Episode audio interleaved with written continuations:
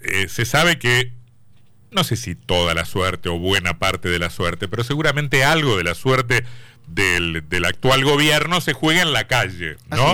Este es un, es un gobierno que no tiene grandes alianzas ni sobre todo con organizaciones sociales ni con sindicatos, habrá que ver qué se construye en este tiempo, em, y, y la calle sobre todo con una situación preexistente dramática en términos sociales y con un montón de, medidas que el propio gobierno admite generarán mayores problemas sociales porque incrementarán en un primer momento la inflación y, y, dañarán el empleo y la actividad económica, se, se, presume ciertamente muy, muy compleja. Entonces, lo que en esta materia, o sea, lo que el gobierno piensa hacer, habría que decir también, en materia de eventual represión de la protesta social, y lo más grave, con cierto consenso social a medidas de esta naturaleza, es muy importante, digamos, este decreto marca la cancha de alguna manera. Patricia Bullrich adelantó que van a intervenir todas las fuerzas federales,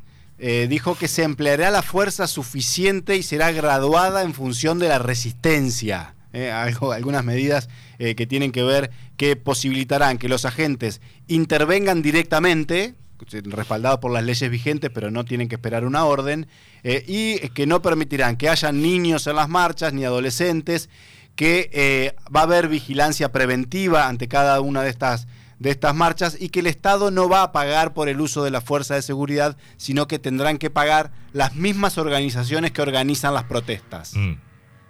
Raro. Em, además, el, el, vocero Adorni había dicho que, la política represiva del Estado sería para los organizadores, para los colaboradores y para quienes financian. ¿Cómo, cómo, cómo se establece eso? Ojo, esto tiene que ver con, sobre todo con la ciudad de Buenos Aires. Este, las provincias tienen sus propias políticas respecto de qué comportamiento harán las fuerzas provinciales frente a movilizaciones, por ejemplo, en Paraná o en Concordia o en Gualeguaychú. Julián Jarupkin es referente del movimiento Libres del Sur. ¿Qué dice Jarupkin? ¿Cómo va? ¿Cómo anda Sebastián, Antonio? Muy bien. Buenas tardes. Buenas tardes. Bueno, ¿cómo reciben esto? Más allá de las medidas del gobierno que ustedes ya han criticado en el plano económico, ¿cómo reciben em, estas advertencias o estas em, determinaciones que anuncia el gobierno eh, aplicará eventualmente en el caso de protestas sociales? Y con preocupación, con preocupación porque todas estas medidas económicas que lanzaron justamente van a generar desocupación, van a generar malestar, el malestar, una vez que no, no puedan llevar el plato de comida a la mesa, se va a transformar en bronca y esa bronca es traducida en conflicto social. Eh, ellos son los generadores de este Estado y del Estado futuro de, decadencia económica, de, de decadencia social, de ruptura del tejido social y las organizaciones, los movimientos de finales de los 90 y sobre todo del 2001 a esta parte han sido encargados de darle una cierta contención y reconstruir algo del tejido social que se rompió con ese estallido en el 2001 eh, con el argentinazo. Entonces, eh, vemos con preocupación que se puede repetir algo de esto. Están abriendo el paraguas, buscando ya un culpable en caso de que haya que señalar a alguien, y generalmente los culpables de parte de, gobiernos autoritarios y, de derecha con políticas de ajuste muy claras, eh, siempre son los pobres y los que organizan sobre todo eh, la resistencia comunitaria. La resistencia comunitaria quiere decir la construcción de redes de apoyo social, de eh, intercambio entre los merenderos y comedores de comida, entre análisis de la realidad social, hacia todo eso también está apuntando eh, el gobierno de, de Milley y con, con Bullrich eh, a la cabeza no solamente de, reprimir la protesta social, sino de perseguir también a dirigentes sociales. Em, por supuesto que un cambio de gobierno supone un nuevo análisis, una nueva caracterización del poder político respecto de lo que venía antes. Esas caracterizaciones podrán marcar mayores o menores diferencias. En todo caso, yo lo que le quiero preguntar es, ¿cómo se paran ustedes frente a esta nueva realidad, frente a, e, frente a esta orientación económica? Que habrá que ver qué pasa. Uno no es muy optimista, pero también debe decir que venimos de un lugar bastante complicado en materia social y también sobre esta política antipiquetes, por decirlo de algún modo, de las fuerzas de seguridad de la nación. ¿Qué creen ¿Ustedes qué deben hacer? Potenciar los recursos, tomar precauciones, reanalizar la cosa, esperar un poco más, intensificar la propuesta. ¿Qué creen ustedes que deben hacer? Bueno, un poco de, todas esas medidas que, estabas diciendo, enumerando.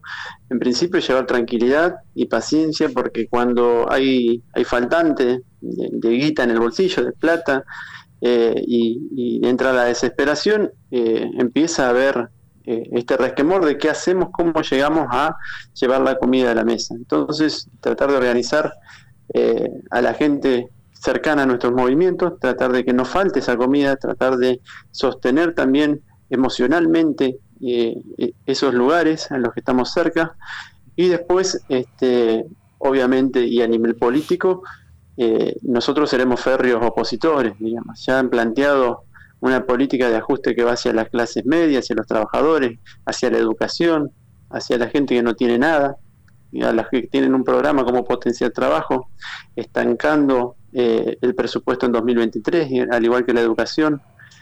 Entonces, eh, nosotros en ese sentido seremos eh, férreos opositores a la, a la, política económica que va a llevar, eh, y ya está entrando en una estanflación, ¿no es cierto? En un estancamiento del consumo, que en la mayoría de la gente que, nosotros tenemos contacto, que son gente de a pie, el 60 o 65% de sus ingresos lo dedica a comer, a comprar alimentos.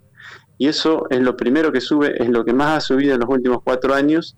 Y así va a ser también eh, con la con una pues, dicen que para una para pruebas hace falta solamente un botón. 44% mm. eh, subió la carne ayer nomás. Entonces bueno esas son eh, diríamos algunas muestras de lo que va a ser de acá en adelante en estos meses la decadencia de, del poder adquisitivo que ya venía mal pero ahora eh, habrá sido un cachetazo, diríamos, o, un hachazo para, para ir por el lado simbólico de la motosierra también. Harup Kim, eh, recién decía Antonio, el protocolo antipiquete tiene mucho más que ver con la realidad de la ciudad autónoma de Buenos Aires que con, lo que pasa en, ciudades del interior como las nuestras.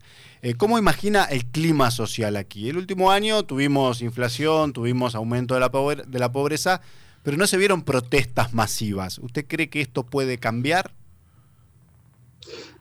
Sí, yo creo que, la ciudad de Buenos Aires y todo el, todo el movimiento también de, del AMBA concentra muchísima, aparte de muchísima pobreza, muchísima población que, está agrupada en distintos movimientos sociales. Entonces creo que por ahí vienen, diríamos, la advertencia principal.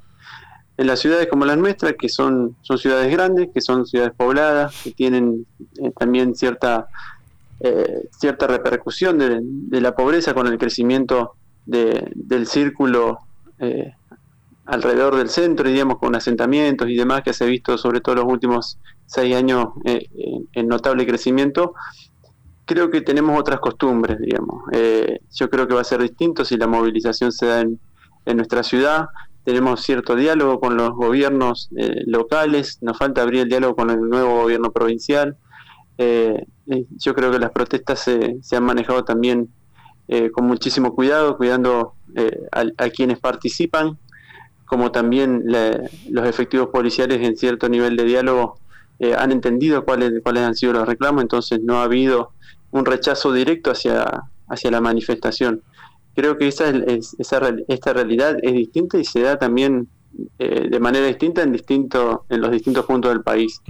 Con algunas excepciones como Morales en Jujuy en su momento, eh, y que pueden llegar a replicarse también eh, en algunos sectores que quieran dar eh, también la nota respecto del clima social. De clima social nos referimos a que si estamos tirados más para el lado de la derecha y tomamos como buenas estas medidas represivas, se van a volcar también los dirigentes mm. políticos a dar respuesta de este tipo.